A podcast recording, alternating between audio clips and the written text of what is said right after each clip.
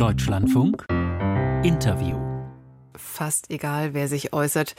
Die Urteile über die deutsche Wirtschaft, die klingen alle gleichermaßen ernst. Übereinstimmend haben Finanzminister Lindner, FDP und der grüne Wirtschaftsminister Habeck Deutschland zuletzt als nicht wettbewerbsfähig bezeichnet. Ende Januar hatten sich die großen Wirtschaftsverbände mit einem Brandbrief gemeldet und jetzt am Wochenende legen CDU und CSU gemeinsam ein Sofortprogramm vor und warnen gleichzeitig, es drohten Wohlstandsverluste in einem bisher nicht gekannten bekannten Ausmaß. Die Ampel reagiert jetzt. Von Finanzminister Christian Lindner kam die Ankündigung, die Ampel werde ein Konzept vorlegen, um den Standort Deutschland zu stärken. Am Telefon ist Steffen Kampeter, Hauptgeschäftsführer eines der mächtigsten Wirtschaftsverbände in Deutschland, nämlich der Bundesvereinigung der deutschen Arbeitgeberverbände. Nochmal ganz kurz aus Gründen betont, also die Arbeitgeberverbände sind das. Und Steffen Kampeter kennen viele sicherlich auch noch aus seiner Zeit, aus seiner langen Zeit als CDU-Wirtschaftspolitiker. Schönen guten Morgen. Guten Morgen und Grüße von der Spree an den Rhein. Grüße. Ihr habt ja gerade munter da am Rhein. So sieht's aus. Noch ganz kurz. Die Ampel will jetzt also ein Konzept machen für die Stärkung des Standorts Deutschland. Sind Sie beruhigt? Also wichtig ist erstmal, wir brauchen jetzt ein Signal und seit einigen Monaten haben die Wirtschafts- und Arbeitgeberverbände auf dieses Signal hingearbeitet und Anregungen gegeben. Das Signal könnte im ersten Teil sagen, wir haben verstanden. Dazu gibt es jetzt Signale aus der Politik.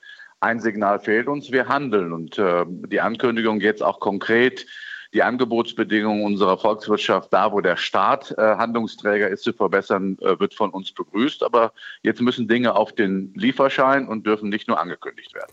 Welchen Anteil hat die Wirtschaft selbst an eben den wirtschaftlichen Problemen, die es in Deutschland gibt?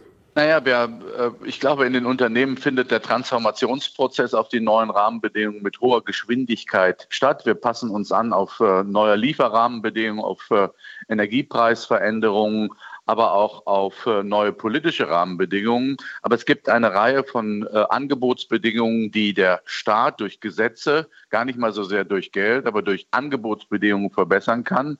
Wir haben dazu ein Papier an die Bundesregierung gerät, wo wir mal äh, zehn Punkte aufgeschrieben haben für die Arbeitgeber, aber auch für die Wirtschaftsverbände, die Handwerkskammern und ähnliches. Dazu zählt ein breites Portfolio jetzt ist die Bundespolitik, äh, aber auch die Länder, die oftmals mitwirken. Wir fordern ja eigentlich eine konzertierte Aktion von Bund und Ländern für den Standort aufgefordert, auch aus diesen Anregungen konkrete Handlungen zu machen. Regierungen sind dazu da zu regieren nicht nur zu, zum Zuzuhören oder zum Moderieren, es braucht Handlung. Ja, ich verstehe das, dass Sie Ihre Punkte hier machen wollen, natürlich auch nochmal Ihre Kritik an der Ampel und an den politischen Rahmenbedingungen loswerden. Aber ich würde jetzt tatsächlich gerne über Sie sprechen, über die Rolle der Wirtschaft. Sie, wie gesagt, vertreten eine wichtige Vereinigung. Diese Erwartungen, die jetzt auch in den ersten Minuten in unserem Gespräch schon deutlich werden, dass jetzt der Staat mal liefern muss. Ist das vielleicht Teil des Problems? Ich glaube, wir erwarten ja nicht Geld äh, vorrangig vom Staat, sondern wenn wir äh, raschere und schlankere Genehmigungsverfahren äh, einfordern, hat das wenig damit zu tun, dass wir das in den Unternehmen hätten regeln können, sondern das sind staatliche Vorgaben. Wenn wir er ertrinken an äh, Bürokratie, und äh, Berichtspflichten, dann sind das staatliche Vorgaben. Sie halten uns immer stärker von der eigentlichen Unternehmensaufgabe äh, ab und lenken uns äh, an staatliche administrative Dinge. Das ist die Hauptkritik an unserer Mitgliedschaft. Und deswegen ähm, ist unsere ähm, Anregung, unsere Forderung, unsere Erwartung an die Bundespolitik, jetzt hört doch endlich mal auf mit diesen Dingen, die wirtschaftlich nicht förderlich sind und konzentriert auf, auf alles das, was Wachstum und Nachhaltigkeit in Deutschland mit marktwirtschaftlichen Prinzipien äh, fördert. Und das, was Unternehmen tun können, tun sie. Sie senken Kosten, sie verändern Investitionen in Berichte, sie äh, sind auch teilweise gezwungen, Arbeitsplätze zu verlagern. Das findet ja äh, nicht nur in der Ankündigung, sondern in der Realität statt. Sowohl in den Regionen, äh, äh, aber auch in den Zentren merken Sie das. Zum ersten Mal werden auch Arbeitsplatzabbaumaßnahmen angekündigt. Wir sind aber am liebsten in Deutschland aktiv und deswegen plädieren wir eben auch dass der, die staatlichen Angebotsbedingungen die preisliche mhm. Wettbewerbsfähigkeit verbessern. Ja, Sie argumentieren da jetzt ganz stark parteipolitisch, was mir ein bisschen bekannt vorkommt, weil wir hier gestern im Interview nein, auch den CDU-Generalsekretär im Interview hatten, Stichwort Bürokratieabbau und so weiter. Lassen Sie mich rübergehen zur nächsten Frage. Also wenn es an den nein, Rahmenbedingungen ich würde erstmal widersprechen Ihrer These, dass ich äh, parteipolitisch argumentiere, sondern ich gebe Ihnen äh, wieder die breite Stimmung in unserer Mitgliedschaft. Es ist ja nicht nur so, dass die vier Verbände geschrieben haben, die kann man haben geschrieben. Sie erleben tagtäglich, dass Unternehmen äh, sagen, wir würden gerne hier bleiben, aber die Rahmenbedingungen verbessern. Das hat nichts mit Parteipolitik zu mhm. tun, sondern mit der Sorge um den Standort Deutschland. Okay. Jetzt finden die Investitionen statt, mit denen in den 30er Jahren Geld verdient werden sollen. Und das ist doch wohl, äh, hat mit Parteipolitik wenig zu tun. Fair das enough. ist eher Patriotismus ja, und Sorge Sie, um die wirtschaftliche Existenz. Dass Sie darauf reagieren, kann ich gut verstehen, Herr Kampeter. Aber ich glaube, alle, die das Interview gestern äh, mit Carsten Lindemann gehört haben, kann man ja auch jederzeit nachhören in unserer DLF Audiothek App. Die werden feststellen, dass einfach Argumente, die jetzt von Ihnen kamen, da gestern auch schon eine ganz wichtige Rolle gespielt haben. Wenn es jetzt nur an den Lassen Sie uns weitergehen, Herr Kampeter, lassen Sie uns bitte weitergehen. Wenn es jetzt nur an den politischen Rahmenbedingungen liegt, dann müsste es inhaltlich ja ganz leicht sein, auf die Punkte zu kommen, mit denen die deutsche Wirtschaft punkten kann oder könnte. Wo liegt denn die Innovationskraft im Moment an deutschen Unternehmen? Wir haben in unserem Katalog unter anderem äh, äh, Maßnahmen angesprochen zur Steigerung des Fach- und Arbeits, äh, zur Vermeidung des weiteren Anstiegs von Fach- und Arbeitskräftemangeln.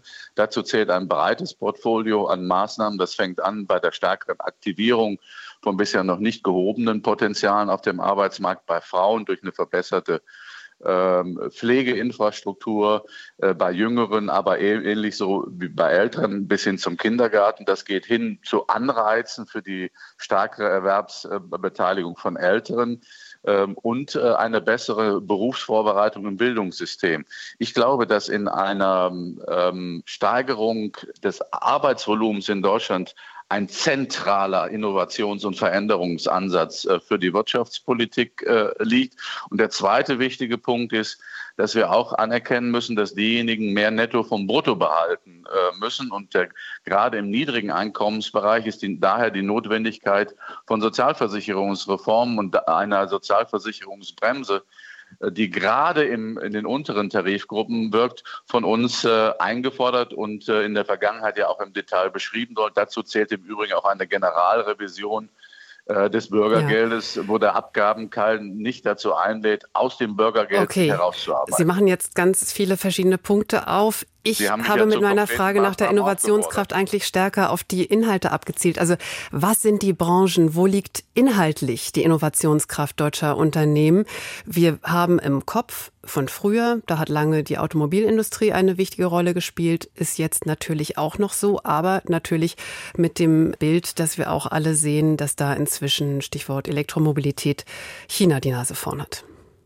Ich glaube, dass die deutsche Wirtschaft in der Breite innovativ ist und nicht nur in einzelnen Sektoren und Branchen. Es gibt sicherlich, wie Sie zu Recht beschreiben, wirtschaftliche Schwerpunktbranchen, äh, äh, mhm. aber im Maschinen- und Anlagenbau, der für alle, äh, für alle Technologiebranchen äh, vorhanden ist, gibt es erhebliche Innovationspotenziale.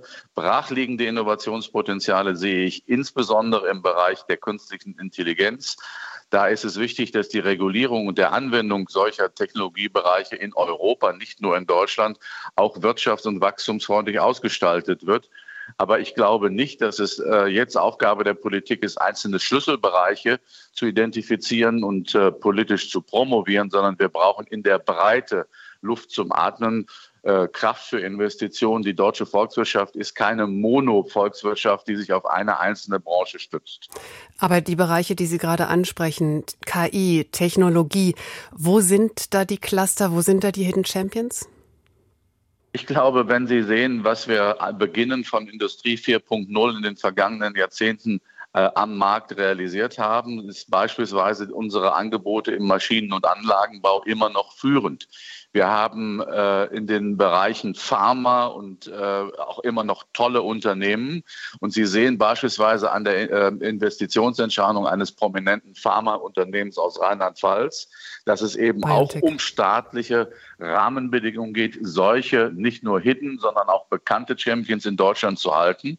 Und das ist ja eben äh, das Kernanliegen unseres Programms. Wir glauben, dass äh, auch die politische Leistungsfähigkeit eines Landes von einer starken Wirtschaft abhängt und dass die politischen Gestaltungsmöglichkeiten äh, größer werden, wenn auch eine vernünftige wirtschaftliche Basis ist. Von daher gibt es nicht nur ein unternehmerisches Interesse am wirtschaftlichen Erfolg, sondern auch ein Interesse der politischen Handelnden. Und deswegen nochmal, an sich brauchen wir eine konzertierte Aktion von Bund und Ländern für den Standort. Da kommt es nicht auf jede einzelne Schraube ab, ob dieser oder jener Vorschlag ähm, realisiert wird, sondern das gemeinsame Handlungssignal wäre schon ein wichtiges politisches Motiv, Anleitung, Unterstützung für Investitionen in die Zukunft unseres Standortes. Steffen Kampeter war das, der Hauptgeschäftsführer der Bundesvereinigung der deutschen Arbeitgeberverbände.